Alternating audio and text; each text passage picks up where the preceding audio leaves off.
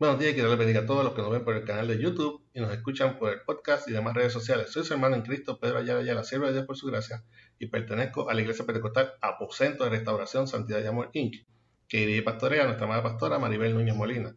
Nuestra iglesia ubica en la calle Flamboyán 194, Pueblo Indio, en Canadá, Puerto Rico, y este es el ministerio que lleva por nombre de la Escuela para el Cielo.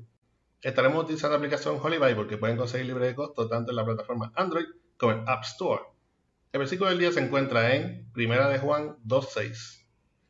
Primera de Juan 2.6. Esta es la versión Reina Valera 1960 y dice así. La palabra de Dios se lee en nombre del Padre, del Hijo y del Espíritu Santo. Amén. El que dice que permanece en Él debe andar como Él, como Él anduvo. Repetimos. El que dice que permanece en Él debe andar como Él anduvo. Que el Señor continúe bendiciendo su ya bendita palabra.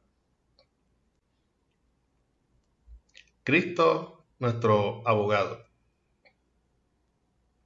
Nadie está exento de caer, tanto los que hemos venido a la luz de Dios como los que aún se aferran a preferir la oferta del mundo pecador.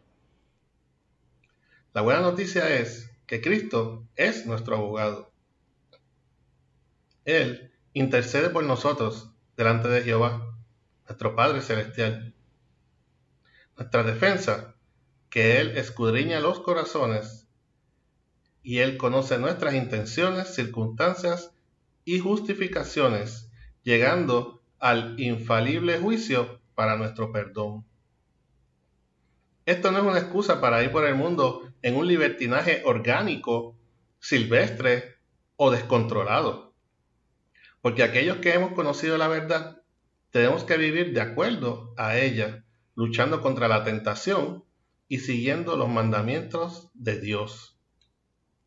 Recordemos, los hijos de Dios no seremos reconocidos meramente por decirlo con la boca, ni por andar con desotana ni faldas largas, sino también por nuestro proceder ante las circunstancias de la vida, por nuestro comportamiento en búsqueda de lo justo y por nuestros frutos.